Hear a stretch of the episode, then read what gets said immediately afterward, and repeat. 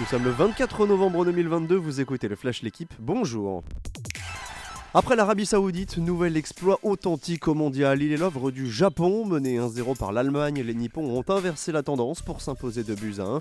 But de Dohan et Asano. Gundogan avait ouvert le score pour la National Mannschaft, déjà en danger 4 ans après son élimination en poule. D'autant que dans ce groupe E, l'Espagne semble déjà très en jambes, vainqueur 7 buts à 0 du Costa Rica. Dans le groupe F, 0-0 entre le Maroc et la Croatie, la Belgique s'est imposée 1-0 face au Canada grâce à Batshuayi et à un penalty arrêté par Thibaut Courtois. Deux des favoris de la Coupe du Monde entrent en lice aujourd'hui. Les deux Sao, le Brésil et le Portugal.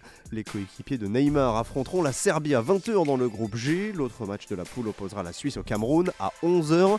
Cristiano Ronaldo et les siens, eux, ont rendez-vous à 17h face au Ghana dans la foulée d'Uruguay-Corée du Sud également dans ce groupe H. Coup d'envoi à 14h.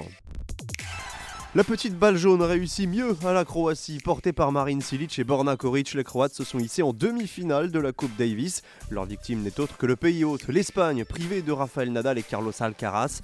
Koric a dominé Bautista Agut en 2-7. Il a fallu une manche de plus à Silic pour écarter Carreño Busta. Rendez-vous contre l'Australie au prochain tour.